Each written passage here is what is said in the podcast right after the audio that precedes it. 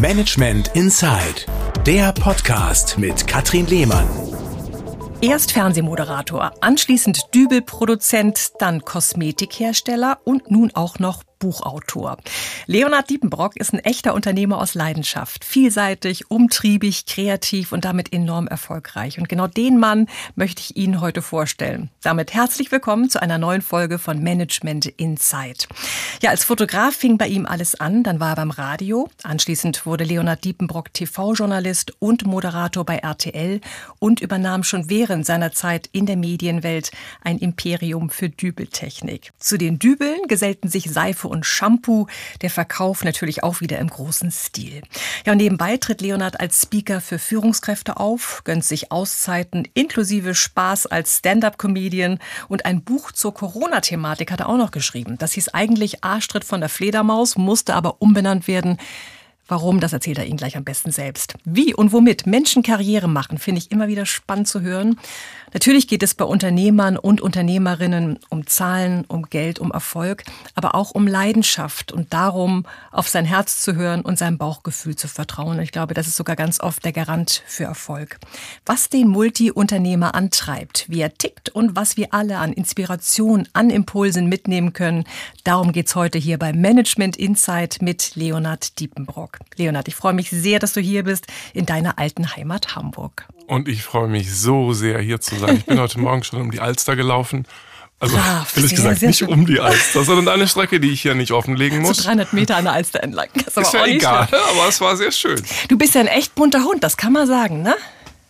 Ich weiß nicht, ob das ein Kompliment ist. Also zehn Jahre Selber. Management, 20 Jahre in den Medien, 30 Jahre kreativ. Ich meine, das ist ein amtliches Ergebnis, wenn man gerade mal 48 Jahre alt ist, so wie du.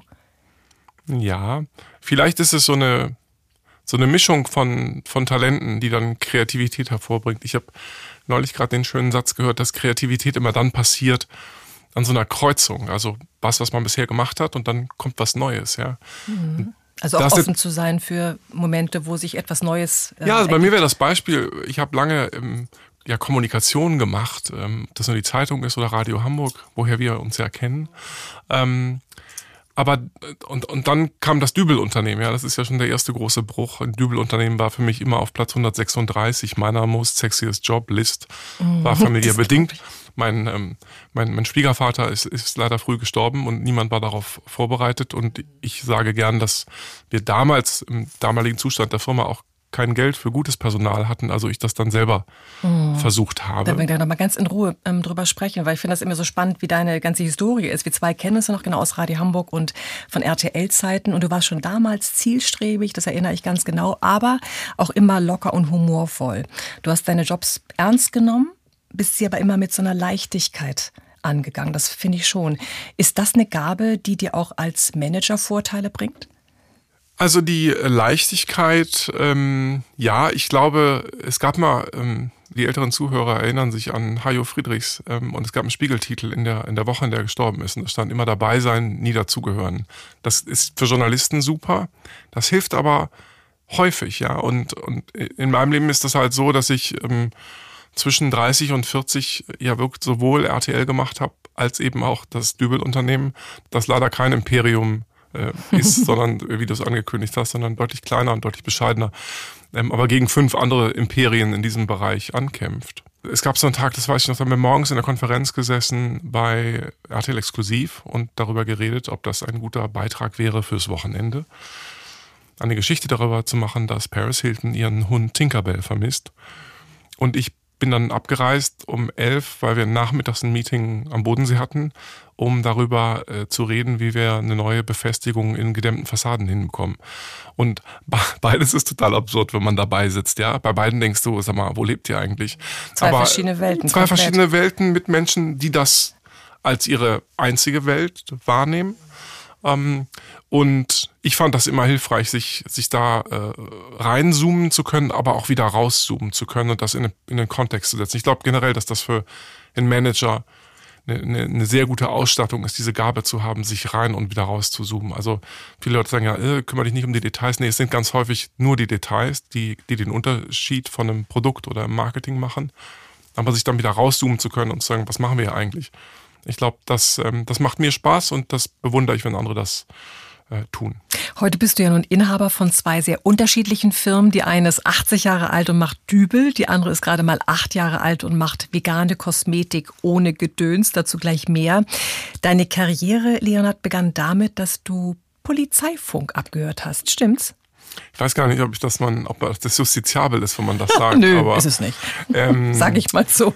Da gab's, äh, heute geht das nicht mehr so gut, weil der Polizeifunk digital ist, aber so in den 80ern war es normal, dass, äh, dass Reporter Polizeifunk gehört haben. Liebe Kollegen von der Polizei, Michel 1 bis 5. Bescheid wisst. Michel 1 bis 5, wie die, wenn die noch so heißen in Hamburg. Und ähm, da war ich dass ich so eingestellt, weil ich sehr früh einen Führerschein hatte, mit 16 in den USA gemacht, ähm, dass ich so ein bisschen für die Hamburger Morgenpost den ähm, Nordosten Hamburgs abdecken konnte. Also da war keiner so schnell bei einem, ähm, bei einem Unfall oder bei einem Feuer in, in, in Wandsbeck, Farmsen, Berne da war ich dann da warst du der zuerst. Erste. Und dann hast du als Fotograf angefangen, dann bist du kurz bei Radio Hamburg gewesen und dann rief die große, weite Fernsehwelt. Du bist zu RTL gegangen, hast da viele Jahre das Star-Magazin exklusiv moderiert, im Wechsel mit Frau Ludewig. Jeden Abend ähm, Promi-Themen zu präsentieren, ne? das muss man ja auch mögen. Was hat dich daran gereizt? Ja, ich glaube, das ist wieder das, was du gerade sagtest mit dem Abstand. Ja, ich habe das halt auch nicht so richtig für voll genommen. Das ist ein Thema, aber es ist halt auch jetzt nicht die Welt. Ja, und ähm, ich vermisse das so ein bisschen in dieser in dieser Art von Promi-Berichterstattung.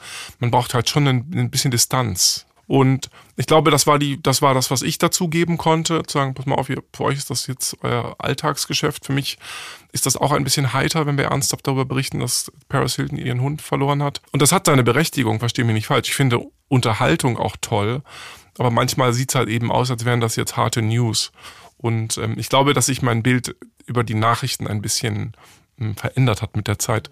Ich habe irgendwo gelesen, Nachrichten sind Zucker fürs Gehirn. Und, ähm, und so ein bisschen ist das so, dass wir, dass wir uns manchmal mit so einem Überkonsum ähm, auch eben vielleicht ähm, ähm, für Dinge, für Dinge interessieren, die nicht so wichtig sind oder Dinge für wichtig halten, die es dann eigentlich nicht sind. Und mir hat das Spaß gemacht, das, das zu relativieren. Und da gab es Fans unter den Zuschauern, die das gut fanden. Und da gab es aber sicherlich auch Leute, die das eher gestört hat, weil sie, weil sie wirklich mitfiebern wollen, wenn sich jemand die Lippen aufgespritzt hat. Du hast es ja immer mit so einem schönen Augenzwinkern moderiert. Das hat mir echt sehr gut gefallen. Aber das war eben ein Bereich. Während du bei RTL moderiert hast, starb traurigerweise dein Schwiegervater, dem das Unternehmen Tox Dübeltechnik gehörte. Du hattest ja damals, das hast du mir im Vorgespräch erzählt, von der Materie überhaupt gar keine Ahnung gehabt. War für dich dennoch sofort klar, dass du das Unternehmen übernehmen würdest? Nee, überhaupt nicht. Also ich habe mich, äh, glaube ich, dreimal geweigert, also weil das auch für alle das Beste dachte ich damals gewesen wäre. Mhm. Wie alt warst du da? Ähm, da war ich Anfang, Ende 20, Anfang 30. Das war so eine, es war so eine Phase, wo ich gesagt habe, ich schaue da gerne mal vorbei als Beirat, was äh, maßlos äh, übertrieben klingt, äh, wenn ich da heute zurückdenke, weil also ich musste wahrscheinlich als Beirat raten, was mein, was mein, ähm, mein Benefit jetzt irgendwie sein kann, weil ich auch noch sehr, sehr Junior war. Und obwohl ich BWL studiert habe, ist es natürlich was anderes, äh, bei den Medien zu arbeiten, mhm.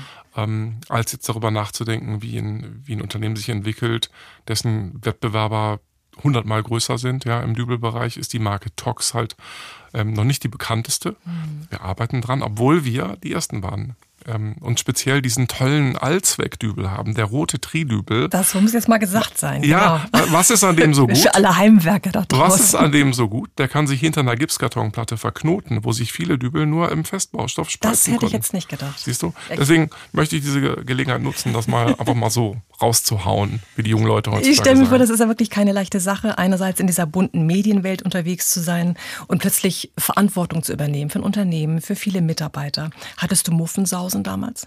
Ähm, nee, also doch mal, es war, wir, wir hatten ähm, niemanden anders. Ich hatte sehr viele freie Tage bei, bei RTL angespart und ich habe dann gesagt, ich, ich guck mal, wie das so läuft und habe dann also ich weiß nicht, so, so Dinge wie, was man heute Lean Management nennt, halt mit einem, mit einem externen Berater, haben wir mal kurz so versucht, so einen Workshop zu machen, auf dem wir an so einer großen Wandtafel, ich sehe das noch vor mir, man stellt sich vor so eine, so eine Wandtafel, Papier dran, ähm, 1,50 Meter hoch, 5 Meter breit und jetzt schreiben wir mal auf, was wir hier machen. Ja, Dübel. Ja, nee, ein bisschen genauer. Ah, wir nehmen Granulat und das wird geschmolzen und das kommt dann in diese Form.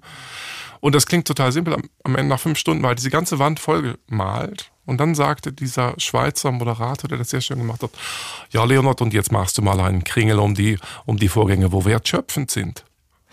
Ja, da waren dann gar nicht so viele Kringel. Und dann, und dann habe ich Blut geleckt und dachte mir, das macht schon Lust, das macht schon Spaß und man kann hier wirklich viel, viel verändern. Ähm, also theoretisch. Kann jetzt nicht sagen, dass alle Leute begeistert waren, dass er wie der frisch geföhnte Vogel von RTL ähm, uns jetzt hier erklärt, wie wir ein Dübelwerk umstrukturieren. Ähm, da waren, glaube ich, viele nicht begeistert. Wir sind, haben sehr schnell das Werk umgezogen, weil einfach nach diesem Workshop schon klar wurde, dass die Logistik auf drei Etagen halt nicht so gut funktioniert, die Intralogistik. Ähm, ich habe dann im Immobilien-Scout meiner ersten Woche wirklich ein neues Werk gefunden und meine Frau sagte, ach, wir ziehen um, da hast du dich ja ganz gut eingearbeitet. Und dann wurde das auch mein Baby und ähm, seitdem bin ich mit Herzblut dabei. Und ich glaube, manchmal kommen die Aufgaben halt zu einem im Leben und es geht nicht unbedingt darum, dass man dachte, man könnte sich verwirklichen, sondern man findet die Dinge. Ein, ein äh, befreundeter Coach sagte, choose what you've got. Ja, ähm, das, das klingt so banal, aber ich, ich glaube häufig, wenn man an so Situationen steht im Leben, dass man denkt, mach jetzt das oder das, vielleicht ist schon alles da und man, man hat es nur noch nicht erkannt. Und deswegen, äh, wenn ich am Anfang so ein bisschen überheblich über einen Kunststoff, Kunststoff der Hamburger sagt Kunst, Kunststoff, ne? Kunststoff. ein Kunststoff-Spritzgusswerk äh, äh, geredet habe, also als Hamburger Medien-Werbeschnösel, bin ich jetzt natürlich total dankbar, dass ich Mittelstand lernen durfte in, in sehr kurzer Zeit und dass die Menschen mir vertraut haben. Du hast natürlich die Welt des Showbiz, was völlig anderes als eben die, die Welt von Baumärkten, von Dübeln und so weiter aber hat auch bestimmt eine positive Seite. Inwiefern konntest du von der Kombination beider Bereiche profitieren? Also was hat dir als Unternehmer geholfen an Erkenntnissen, die du aus der Medienwelt mitgenommen hast? Also ich glaube, es ist als, als Unternehmer, ähm, man denkt ja nur, man wäre unabhängig, ähm, bis man seinem Kunden gegenüber sitzt. Aber wir arbeiten ja alle hauptsächlich vom Spaß getrieben. Das macht halt auch Freude, wenn man, wenn man die Dinge ein bisschen heiter angeht. Und das ist sowohl im Pitch beim Kunden das Thema, als es auch ist, wenn man mit seinen, mit seinen Leuten zusammen sitzt und, und Ideen brainstormt, ja, dann ist es durchaus hilfreich, wenn man mal schmunzelt. Das tun aber eben nicht viele, weil du gerade sagst, na, wir gehen ja alle daran mit Spaß. Ich glaube nicht, dass, dass, dass sich mehr Leute wünschen würden, mit Spaß rangehen zu können. Und wenn man dann seine eigenen Wege kreiert, so wie du, ist der Spaßfaktor, könnte ich mir vorstellen, besonders groß.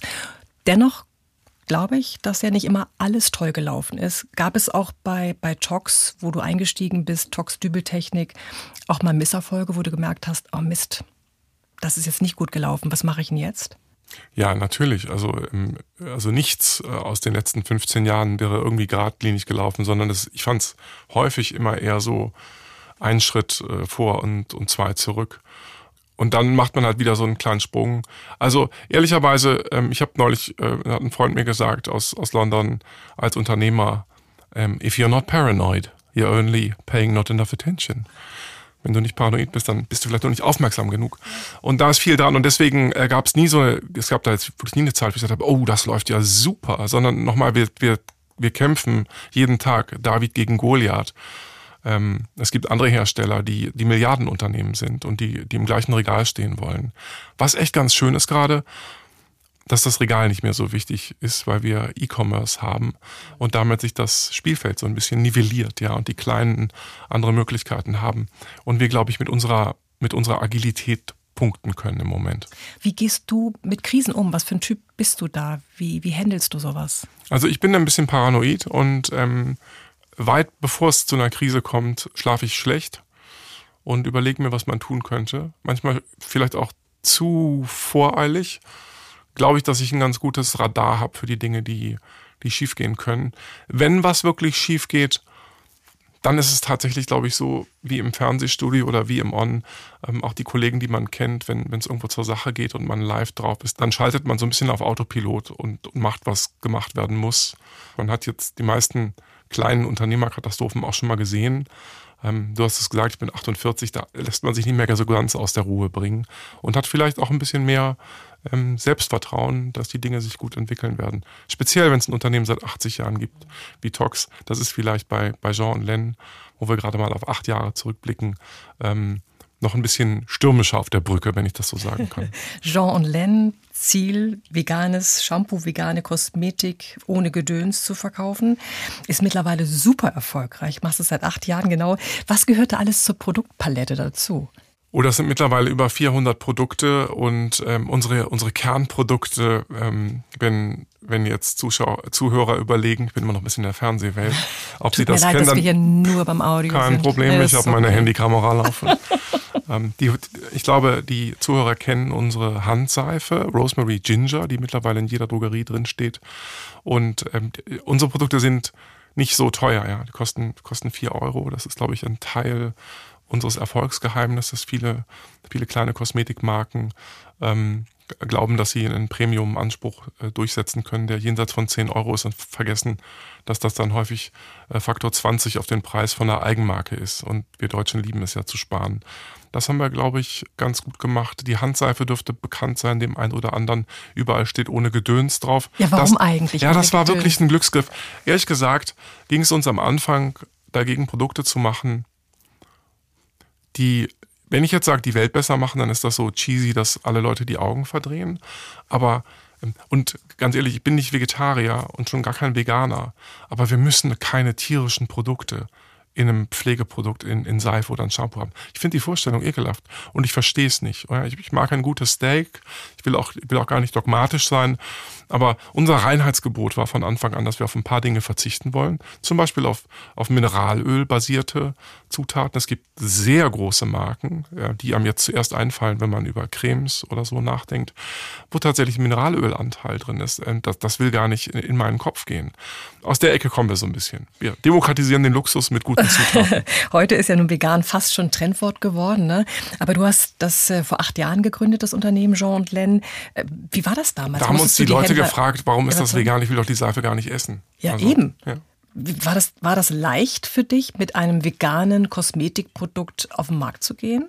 Das dauerte ein bisschen. Tatsächlich haben wir angefangen mit einem äh, Kinderbadezusatz, unserem Feuerwehrshampoo, das ich zusammen mit meinen Jungs gemalt habe.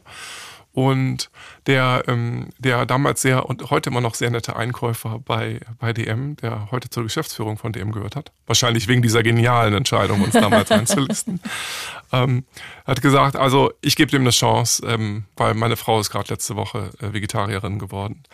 Und dann, dann haben wir lange, sind wir lange in dieser Kinderecke gewesen. Viele Leute halten das jetzt für so einen Overnight-Success, aber es sind dann halt doch schon acht Jahre. Und ähm, erst, erst später haben wir uns halt Richtung Shampoo entwickelt und haben vor allen Dingen auch so ein bisschen das Markenbild geändert. Das war am Anfang so, so, so negierend, ja. Die bösen Sachen sind da alle nicht drin. Und jetzt haben wir eben auch trotzdem eingesehen, dass Frauen vielleicht doch eher über das Pflegeergebnis angesprochen werden wollen und über die Performance. Diese, dieser Moment, man steht am Regal, macht so, guckt kurz nach rechts und links, macht den, macht den Flaschenkopf auf und schnuppert mal so, ja. Ja, und hofft, genau. dass es gerade nicht in die Nase spritzt, wenn man unten drauf drückt. Das ist wichtig. Das ist wichtig. Ich möchte ja auch wissen, wie etwas riecht. Ja. Ja, und damit punkten wir, glaube ich, mit der Performance und mit dem Duft. Dübel, Kosmetik, zwei Bereiche völlig verschieden. Wie profitieren die voneinander? Das ist ganz interessant, dass das sah, also erstmal, es würde, es würde Jean und Len nicht geben, ohne die erfahrenen Kollegen von, von Tox, die das auf die Welt gebracht haben. Ja, wir haben ja die Firma wie so einem Inkubator zwischen den Dübelregalen gestartet mit unserem ersten Shampoo. Und ähm, insofern haben wir sofort von den Prozessen profitiert, von der Logistik, von der Buchhaltung, von, dem, äh, von, der, von den Versandthemen, die wir hatten.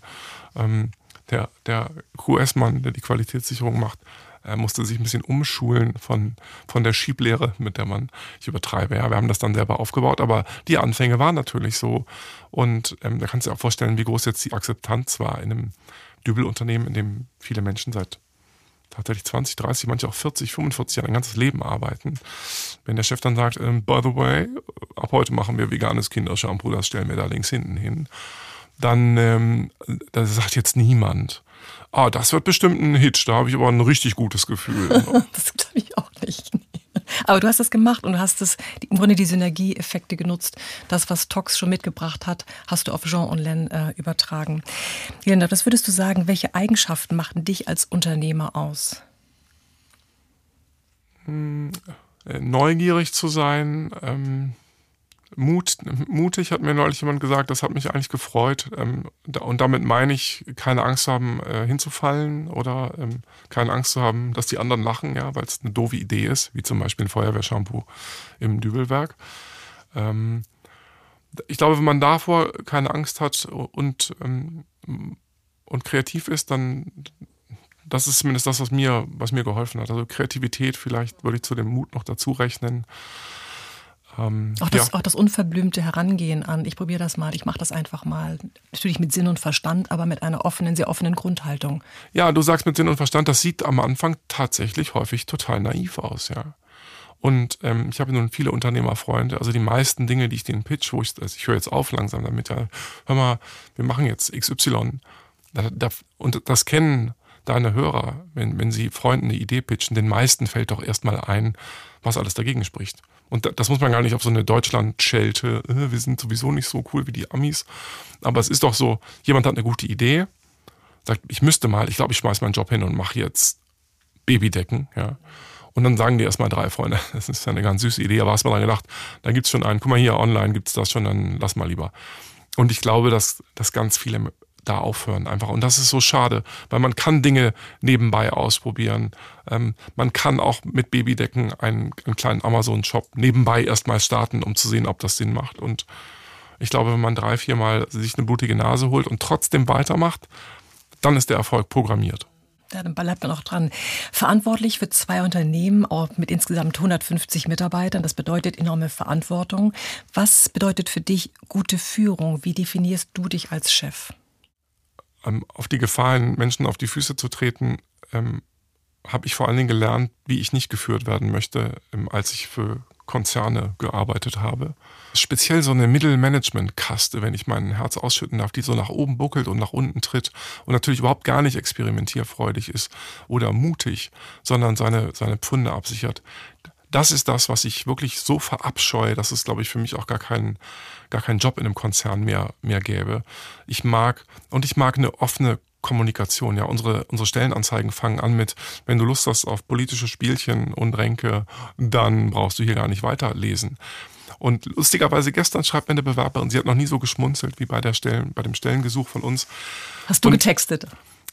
Ich habe das getextet und ähm, und wir haben uns wirklich gefunden darüber. Also sie hat zurückgeschrieben und ich habe nur das Anschreiben gelesen. Ich habe die Zeugnisse nicht. Ich habe nur das Anschreiben gelesen und wusste, das passt. Ja. Lustigerweise ist sie Hamburgerin. Wir haben uns gestern Abend kurz ähm, äh, kurz kennengelernt und beschnuppert. Und ich kann mir das gut vorstellen. Ähm, dass wir äh, beruflich gemeinsam zusammenarbeiten. Du bist ja mit den Produkten von Jean Len in so vielen Regalen und super erfolgreich äh, unterwegs. Käme für dich auch ein Verkauf in Frage oder ist das kein Thema? Also natürlich haben uns mittlerweile auch größere Firmen auf dem Radar und sehen, dass sich die, äh, die Produkte im Regal vermehren. Ähm, das schmeichelt auch. Aber ich glaube, wir haben so eine besondere Kultur. Ähm, das, das ist das, was ich, was eigentlich in der Antwort zum Thema Führung äh, die richtige Antwort gewesen wäre.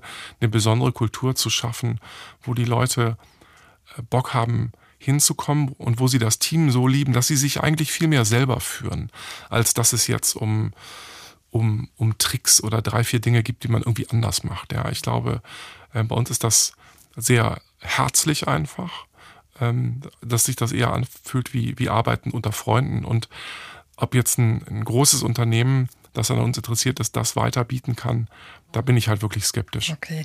Du hättest dann auf jeden Fall mehr Freizeit, könntest zum Beispiel wieder eine Weile ins Ausland gehen. Auch Sabbatical-Zeit hast du ja nicht ausgelassen. Mit Frau und Kindern hast du für anderthalb Jahre in London gelebt. Warum war die Zeit für dich, für euch so wichtig? Also das war kein Sabbatical, sondern war wahrscheinlich das most busy year, weil, weil ich weitergearbeitet habe und damals durfte man noch reisen in Europa. Ähm, und ich war eine Woche immer in London und die andere Woche in, in Deutschland. Und das in einem, in einem Jahr, wo wir uns bei Jean Dan verdoppelt haben. Das war wirklich fern davon, ein Sabbatical zu sein. Aber es war glaube ich, das, was so viele Unternehmer treibt. Das war so ein tolles Gefühl von, von Freiheit, ja, das einfach mal zu machen. Und so sind wir eben auch einfach mal nach London gegangen und ähm, fanden cool zu sehen, dass unsere Kinder ähm, in den Schulen mitgekommen sind, dass wir äh, anständig Englisch lernen. Genau. Und ehrlich gesagt, ich finde das Coolste, ich bin gar nicht so ein Typ für Weltreisen, ähm, sich so eine Neighborhood zu erkunden und dann nach drei Wochen den Metzger freundlich zu grüßen, ja. Und, und zu wissen, wo es den leckersten Bagel gibt. Man oder den leckersten. Dazu. Ja, das macht mir wirklich Spaß. Ich musste sehr lachen, als du mir im Vorgespräch äh, von deiner ähm, Stand-up-Comedy-Karriere erzählt hast. Du bist in UK wirklich aufgetreten und hast da Witze auf Englisch erzählt? Ich wollte das gar nicht glauben. Entschuldige mal, Witze erzählt. ja, wie ist denn das? Du stehst da hin und was machst ja, genau, ich, I, I was Phipps Asmussen in English. Ich mag die Bühne, das habe ich äh, ja schon gesagt. Ähm, ich hatte irgendwie das Gefühl, wenn ich das in London mache, dann sieht mich keiner. Also, sich auf eine Bühne zu stellen und lustig zu sein, ähm, das finde ich wirklich eine, eine, eine, wie so eine große Eiswassertonne, ja. Und auszuhalten, dass du schon eine Minute redest und keiner verzieht die Miene. Oh Gott. ähm, das, das, hast war, du freiwillig gemacht, das, Das wollte sagen. ich mal ausprobieren und ich erinnere mich ähm, in diesem Seminar, in so, einem, wirklich in so, einem, in so einem Gemeindezentrum von der, von der Kirche. Das war jetzt nicht flashy oder wie besonders, wo wir uns nachmittags getroffen haben. Die total äh, diversen Hintergründe der Leute, die alle davon geträumt haben, äh, Comedian zu sein. Ja, natürlich ist es keine Karriere geworden, wie du gerade gesagt hast, sondern mehr so eine, naja, eine Fingerübung. Und by the way. weiß, wofür, wovon jetzt so deine aktuellen äh, Dinge ähm, profitieren. Katrin, das ist eine große Kreativitätsübung tatsächlich, weil du sitzt da und er sagt, jetzt schreib mal was Lustiges und vor einem, vor, einer, vor einem Blatt Papier. Und äh, weil man sich Comedy-Seminar, glaube ich, nicht vorstellen kann und auch meine Frau dachte, wir erzählen uns da Witze, ja, ähm, ist es wirklich die Kreativität, ähm, zum Beispiel einen Charakter zu entwickeln, der, der irgendeine bestimmte Macke hat oder den in einem besonderen Kontext erscheinen zu lassen. Und du, das ging, äh, das ging irgendwie acht Wochen und dann gab es einen ein Auftritt mit, mit, mit echten Gästen. Mit ähm, Familienangehörigen, genau. so. alle ganz freundlich. Nee, es war wirklich gesagt. super, Leonard, ganz witzig. Wir haben alle gelacht. Nee, das kann man ja nicht faken. Ach, und das okay. war wirklich sehr, sehr rewarding äh, zu sehen. Ich liebe das. Ich mochte das bei der Abi-Show zu schon. Ähm, ich finde das toll, ein Publikum zu unterhalten. Ähm, ich mag das, wenn die lachen. Und ich äh, finde das ehrlicherweise eine Kunst. Auf jeden Fall. Deine Bühnenlust und Speaker-Qualitäten erleben ja auch regelmäßig Führungskräfte. Zu welchen Themen präsentierst du da? Also wenn wir den bunten Hund äh, hier weiter durchs, durchs Studio treiben wollen, dann, dann ist es vielleicht das, äh, Managern zu sagen, ihr könnt ein bisschen mehr bunter Hund wagen. Ja. Man muss nicht sofort bei einer neuen Idee fragen, wie das in die Geschäftsstrategie passt, sondern man muss das manchmal vielleicht einfach erstmal auch machen. Und ich habe das Gefühl, dass das Unternehmer und Führungskräfte am meisten begeistert. Die, die nennen das dann Out-of-the-Box-Denken oder wie auch immer, aber einfach mal machen, ja. Viel, viel mehr ist es gar nicht. Einfach diese Ideen mal umsetzen. Ja, Speaker, Unternehmer, Journalist, Moderator, als wenn das nicht schon genug wäre. Buchautor bist du auch noch. Hast gemeinsam mit Anna Funk beschrieben, wie das Virus unser Leben auf den Kopf gestellt hat. Es wurde auch ein Spiegel-Bestseller. Auf einmal ist Corona kein Bier mehr, sondern die Gelegenheit, anders zu leben sehr lustig geschrieben, aber auch ernst und tiefgründig, ein klasse Buch. Wie, wie kam es dazu? Ich kannte Anna noch von RTL, aber das war lange, lange her. Und da gab es so viele Berührungspunkte, wo ich sagte, also Anna, wir können, wir wollen ja nicht sagen, ähm, das sind die vielen guten Eigenschaften, aber wir wollen vielleicht in so einem Klima, das nur Angst macht und immer nur auf in, in großen Lettern schreit, äh, wie schlimm alles ist, auch sagen, naja, diese paar Dinge hätte es jetzt nicht gegeben. Die finden wir ganz gut und die wird es ohne Corona nicht geben. Das war die Intention von dem Buch. Und ich habe Anna angerufen und gesagt, mal, hier ist Seifen, Leonard, du erinnerst dich. Ähm, ich traue mir ein Buch allein nicht zu ähm, ich mag nicht allein vor, vor 200 leeren Seiten sitzen, aber können wir das nicht zusammen machen? Gemeinsam was denn gut. Und sie sagt, ja, super Timing. Ähm, mein, mein kleinstes Kind ist gerade sechs Wochen alt und ich arbeite an zwei anderen Büchern, aber ich habe total Lust dazu. Und dann haben wir das wirklich in so einem, das sieht man im Buch auch, in so einem WhatsApp-Strang eigentlich hin und her geschrieben. Und das war für mich, glaube ich, eine der besten Erfahrungen, mit Anna zusammenzuarbeiten. Ähm, weil die mir total grundlos vertraut hat, dass ich auch in der Lage wäre, was zu schreiben. Und ich eher der war, der rumgekrittelt hat an der, an der Bestseller-Autorin Anna, während sie mich immer so bleiben lassen hat, wie so eine gute Kindergärtnerin. Sagt, nö, Leonard, ja, das ist, ist doch ganz heiter. Lass das, lass das. Lass das mal so. Ne, dann schreib, schreibst du einfach mal das nächste Kapitel. Das ist doch ganz nett. Wir sind auf dem richtigen Weg. Im Ursprung hieß ja das Buch Arschtritt von der Fledermaus. In der Neuauflage heißt es, das Bistro am Rande der Welt macht Homeoffice. Warum die. Kleine Anspielung auf das Café am Ende der Welt. Das, ja, das ist mir klar. Aber warum, warum musstet ihr das ändern? Weil man bei Amazon in der Corona-Zeit keine Dinge bewerben konnten, in denen das Wort Corona vorkam. Und tatsächlich haben wir uns entschieden, das Buch selber zu verlegen, weil damals die großen Verlage gesagt haben, das ist ein vorübergehendes Phänomen, wenn ihr fertig seid zu schreiben, dann ist Corona weg, lass mal. Das waren alle Absagen. Oder die Leute sagten, ah, Corona nervt, all das will keiner lesen. Ähm, das stimmt nicht, ja, es hat gute, gute Bücher gegeben. Und ich war so neugierig, wie das funktioniert, ein Buch selbst zu, ver zu verlegen, dass ich gesagt habe, komm, Anna, äh, du weißt, wie man Bücher, mich, mich interessiert das unternehmerisch, lass das doch mal versuchen. Und damit war natürlich Amazon, weil man nicht in die großen Buchhandlungen kommt, der wichtigste Kanal. Und dann das alles fertig zu haben. Aber dann zu lernen, dass, ähm, dass Corona im Untertitel halt bei Amazon nicht bewerbbar ist, hat dann dazu geführt, äh, dass wir es nochmal unter einem anderen Cover veröffentlicht haben. Aber die gute Nachricht, man lernt immer dazu. Absolut. Ne? Eine tolle Lernkurve. Und ich bin jetzt Buchautor. Toll. Du, was reizt dich daran, ganz verschiedene Dinge, dich ganz verschiedenen Dingen gleichzeitig zu widmen? Also ich kann jetzt eine heitere Antwort geben. Ähm, ich glaube, das, was mich wirklich tief treibt, ist, dass mein Vater sehr früh gestorben ist, als ich zwölf war. Ähm, ich bin in einer Werbeagentur in Hamburg aufgewachsen. Ähm, und mein Vater hat die, die schönen Dinge sich für später aufgehoben. Also wir waren auf jeder Bootsausstellung und er dachte immer, irgendwann macht er das mal mit dem Boot. Und hat aber sehr viel äh, gearbeitet und ist irgendwie Tage nach der ersten Krebserkrankung schon wieder mit Aktenkoffer und Tropf durchs Krankenhaus gelaufen und ist dann gestorben, als er 58 war und ich war 12. Und ich glaube, dass nicht nur, dass mich das so traurig gemacht hat, aber das hat mir irgendwie das Gefühl gegeben, dass das Leben so ein riesengroßes Buffet ist. Und ich habe einfach Lust, mit einem ganz großen Teller vorbeizuschnüren und mir überall vielleicht ein bisschen mehr aufzutun, als ich im Moment essen kann. Aber man weiß nicht, wie lange das geht. Das treibt mich. Wie ich dich einschätze, hast du längst auch weitere Projekte in oh ja. Hinterhand. Stimmt's? Erzähl mal. Ich habe an das Buffet noch ein bisschen ja, angebaut. Sag mal. Kannst du schon was sagen? Was du da also wir freuen uns über eine Outdoor-Marke, ähm, die, die, ähm, die, die die coolsten, coolsten Kühltaschen der Welt hat. Jetzt werden viele denken, ah, darauf haben wir gewartet. Die halten fünf Tage lang kalt. Ähm, die Marke heißt Hio, Hike Your Own Hike. Also mach dein eigenes Ding für, für Outdoor. Wir haben, äh, wir, Outdoor ist auch ein bisschen Leben ohne Gedöns. Ja. Wir bleiben dem ohne Gedöns treu und finden, dass zum Beispiel auch Getränke, Cocktails ohne Alkohol, ohne Gedöns sind und haben eine Reihe von, von Mocktails, nachdem unser Gin Tonic, die Marke dazu heißt Maria and the Holy Spirits. Nachdem das gut gestartet ist, kommen jetzt, ähm, äh, haben wir im Mai äh, fünf weitere ähm, Geschmäcker ähm, auf den Markt gebracht und das macht total viel Spaß und ich könnte jetzt weiter erzählen, ich mache das deswegen nicht, äh, weil, weil sowieso alle glauben, ich würde mich total verzetteln. Nee. Und ich glaube, der Top-Ratschlag, den mir Freunde geben, ist, du mach doch, fokussier dich doch mal auf eins. Oder hier ist ein, hier ist ein Lesetipp äh, für dich, Leonard. Focus on the one thing. Das funktioniert aber für mich nicht. Ich muss so ein bisschen wie, ein, wie jemand, der Simultanschach spielt, brauche ich viele, viele Brettchen.